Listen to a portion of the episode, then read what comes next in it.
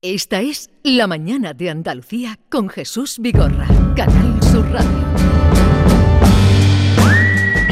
Con Diego Genis, que nos visita los jueves, hecho en Andalucía, que nos va descubriendo eh, gente que trabaja, emprendedores, eh, gente que hace. Adelante, Muy Diego. buenos, días, casi tarde ya, Jesús. Eh, bueno, pues en la sesión de hoy traemos a un laboratorio granadino de cosmética que destaca por presentar un servicio muy especial a los clientes. La posibilidad de que sean ellos mismos los que se fabriquen sus cremas y productos. La empresa en cuestión, en cuestión se llama AB7, nació en 2010 y para hablarnos de ella tenemos hoy a su directora y gerente Ángela Valles, licenciada en farmacia y máster en dermocosmética. Eh, buenos días, Ángela. Hola, buenos días. Buenos días. Oye, ¿cómo es eso de que nosotros mismos podemos fabricarnos las cremas para nuestras caras y cuerpos? ¿Cómo surgió esa idea? Bueno, pues sí, la verdad que, que yo creo que surgió de, de, lo orgullosos que estamos de las instalaciones que tenemos y de lo, y de lo que gustan cuando se las enseñamos a, a nuestros clientes. Y bueno, y, y porque al final eh, no es tan complicado cuando eh, tienes una formulación y alguien que te guíe, pues no es tan complicado al final terminar haciéndose uno su, su propio producto, ¿no? Pero eh, vamos a ver, eh, ¿en qué consiste ese proceso? Porque mm, dice que no es complicado, pero yo a mí me dicen ahora mismo que me tengo que realizar una crema facial y eso para mí es mucho peor que una elaboración culinaria compleja. Sí, ¿no? bueno, sí, al final no deja de ser casi como, como cocinar, ¿no? Y bueno, eh, nosotros tenemos, no, no dejamos a, a, la persona que lo haga eh, sin, sin, sin, guiarla, ¿no? Al final nosotros llevamos mucho tiempo eh, fabricando y somos muy expertos en la tecnología, es bastante más sencillo de lo que la gente puede ¿Ah, pensar sí? porque además es lo que nos han hecho lo que nos han transmitido no los que han pasado por allí a hacerse sus propios productos y bueno al final con un poco de, de guiarlos la verdad es que terminan encantados con la experiencia ¿Y, y qué aportación tiene el hecho de que lo fabriquemos nosotros mismos? ¿Eso Bueno, le da un más, mayor calidad? Se aju- me imagino que se ajusta más a, a, nuestra, a las exigencias de nuestra piel, ¿no? Al final es, más por el hecho de acertar en lo que queremos darle a la piel y, conocerla un poco mejor, que nosotros para eso también tenemos un equipo de diagnóstico facial para entender un poco qué, le falta, ¿no? Y bueno, al final eh, no es ni mejor ni peor hacérselo uno mismo, porque el proceso y la tecnología están ahí y, no es de, de peor calidad que si, que si lo hacemos nosotros o que si lo hace el cliente. Al final eh, nosotros queríamos dar como un poco la llave de, de, saber qué lleva y que tú mismo seas el que le pongas esa concentración de, de cosas, ¿no? Porque el Sí. mercado está lleno, pero nadie sabe lo que va dentro de, de cada Pero producto. tam- tampoco nadie sabe o no sabemos qué es lo que puede ir bien con nuestra piel. ¿Eso cómo, cómo lo hacéis? Sí, correcto. Pues mira, la verdad es que los años de experiencia son los que nos hacen saber qué, qué activos en un momento determinado ponerle a una piel, pero como decía, eh, bueno, está todo muy relacionado con el, con el diagnóstico de piel previo que, que le hacemos al cliente. Mm. ¿no? Claro, se Y- trata de hacer una crema personalizada para cada persona que vaya, ¿no? Porque a fin de cuentas las cremas que encontramos en el mercado un Son poco estandarizadas. son estándar para que sirven para mucha gente, pero la idea es esa, la idea es que cada persona que vaya se le mire su tipo de piel y se haga una crema ad hoc eh, para ella personalizada. Correcto, esa es la idea. De hecho, el equipo de diagnóstico nos mide eh, cosas tan básicas como la hidratación, pero a la vez tan complejas como eh, la pigmentación o, la profundidad de la arruga, la elasticidad. Es decir, que nos da mucha información, más luego que, que influye mucho los hábitos de cada persona, ¿no? Y a valores iguales de hidratación, a lo mejor el tipo de vida es tan diferente que, que el producto que necesitas, pues también lo es. Eh, me imagino que esta elaboración mm, será factible en el laboratorio. ¿Hay alguna posibilidad de hacerla casera, es decir, de en nuestro propio domicilio poderlo elaborar? Pues la verdad es que eh, en el nivel de complejidad mm, seguramente no es lo suficientemente alto como para no poder hacerlo en casa. Pero la realidad es que sanitariamente hablando, pues lo, más conveniente es hacerlo en una sala blanca, en una sala limpia, con aire eh, controlado y con, y con temperatura y humedad controlada. Y bueno, pues al final lo que, lo que exige eh, este tipo de, de productos, ¿no? Que al final lo termines haciendo, pues, eh, lo que casi nosotros llamamos el quirofanito, ¿no? Porque al final es un, es un es una sala muy controlada donde no va a haber contaminación y donde el producto es seguro. ¿no? ¿Y cuáles son los ingredientes que más utilizáis para elaborar estas cremas?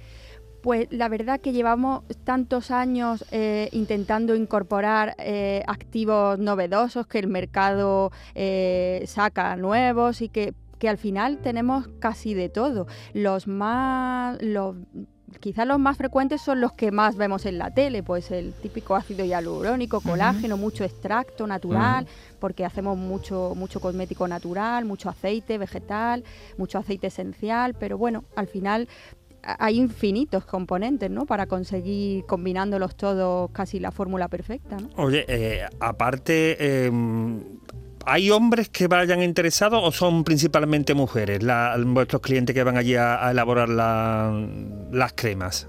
Pues nosotros, ah, si me lo hubieras preguntado hace ocho años, te hubiera dicho que los hombres no, no los veíamos por allí, pero ahora qué va. Ahora, ahora los hombres están cada vez más interesados con el tema.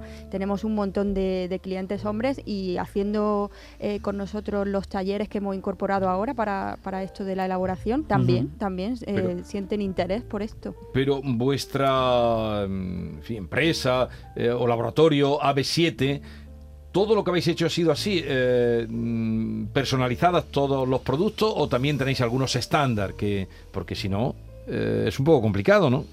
Nosotros tenemos, eh, desde que nacimos, que nacimos con la idea de, personalizarlo hasta las últimas consecuencias, eh, lo hemos hecho así. Ahora es cuando hemos abierto para que, para que sea el cliente incluso el que venga a, fabricárselo. ¿no?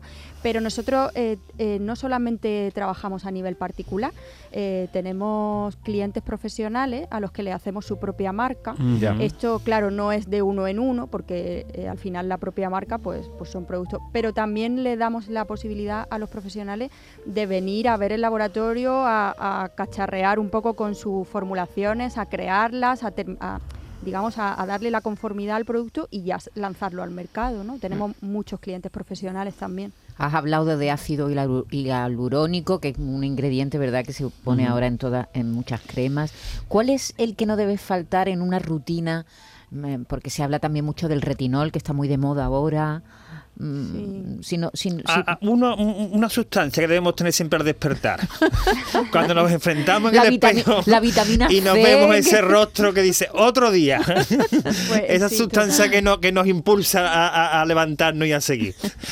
Pues mira, la verdad que, que, ha evolucionado mucho la cosmética. Yo, si tengo que quedarme con una, como al final eh, yo con tanta, con tanta experiencia me he dado cuenta que al final lo más importante es que la piel esté súper bien hidratada para que pueda eh, soportar fríos, calores, estrés, mm, falta de beber agua, falta de sueño al final lo que mejor hidrata la piel eh, eh, de todas estas moléculas súper novedosas es el ácido hialurónico. Eh, el retinol casi que, me lo dejo para pieles que, bueno, pues que, son un poco más maduras quizá, ¿no? Pero el ácido hialurónico puede ser un poco universal. Bueno, pues Ángela Vallés, ¿cuántas personas trabajáis en AB7? Pues actualmente somos cuatro ah. trabajando en... Bueno, pues eh, enhorabuena y además estáis instalados en, en el Parque del Genil de la capital, ¿no? Efectivamente, sí, estamos muy cerquita de, de, la calle, del público y eso, sí. Bueno, pues ha sido un placer conoceros, que tengáis mucha suerte. Muchas gracias. Y que vaya bien. Muchas gracias. Eh, no dejen de mirar en Diario de Sevilla, que es donde trabaja nuestro querido Diego Geni, un reportaje que ha publicado, lo pueden ver eh, a través de internet, porque me he quedado impactado no por la, la iglesia. ¿Cuántos años llevaba la iglesia cerrada del monasterio un cuarto de siglo. Es, la iglesia del antiguo convento de Santa Clara, hoy que se ha convertido en un gran contenedor cultural, expresión que a mí no me gusta para nada, pero una parte o vida cultural, una parte. Esa es la parte que se ha quedado la iglesia, ¿no? Y bueno, pues vean la mesa de altar que se ha colocado en el presbiterio. Y no Diego le Geni, ningún calificativo. Diego Geni ha titulado el reportaje La extraña mesa del altar en la recién restaurada iglesia de Santa, Santa Clara de Sevilla, que es una iglesia, bueno, un eh, convento. Tiene obras de Martínez Montañer, retablo y aparte toda la ornamentación barroca, renacentista y hasta de traza gótica. Incluso da nombre a la calle Santa Clara pero la mesa, el entorno, la foto. Eh, eh, el autor dice, el, autor dice que es de inspiración franciscana. Pero al autor le dijeron eh, que hiciera algo moderno, algo abstracto o algo picasiano. No sé, yo voy a utilizar un, calificativo muy genérico, posconciliar, que ahí cabe todo. Posconciliar, ¿y qué quiere decir eso? Posconciliar de, Después- las de la iglesia. Lo moderno, de- de- con- lo lo moderno. moderno, las iglesias ah, modernas que pero, se hicieron. pero a él le pidieron que hiciera algo moderno. Eh, me imagino que sí. O él propuso algo moderno. mm, O propondría algo moderno. Ahí está el resultado. La extraña mesa. Entonces esa iglesia ya se puede visitar, que antes estaba cerrada. Está, está cerrada, Hasta- está abierta al culto, además. Pues eh, mírenlo y, y lo ven y ustedes saquen sus conclusiones. Diego, eh, que te vas para Utrera, que ya te leeremos lo que vas a hacer allí sobre Ya- la sinagoga. Ya. Hasta luego. Hasta luego. Y a todos ustedes, cuídense, no se pongan malitos, que de verdad no está la cosa para ir a urgencia. Y se ríen todos. ¡Cuidado! ¡Adiós! La mañana de Andalucía con Jesús Vigorra.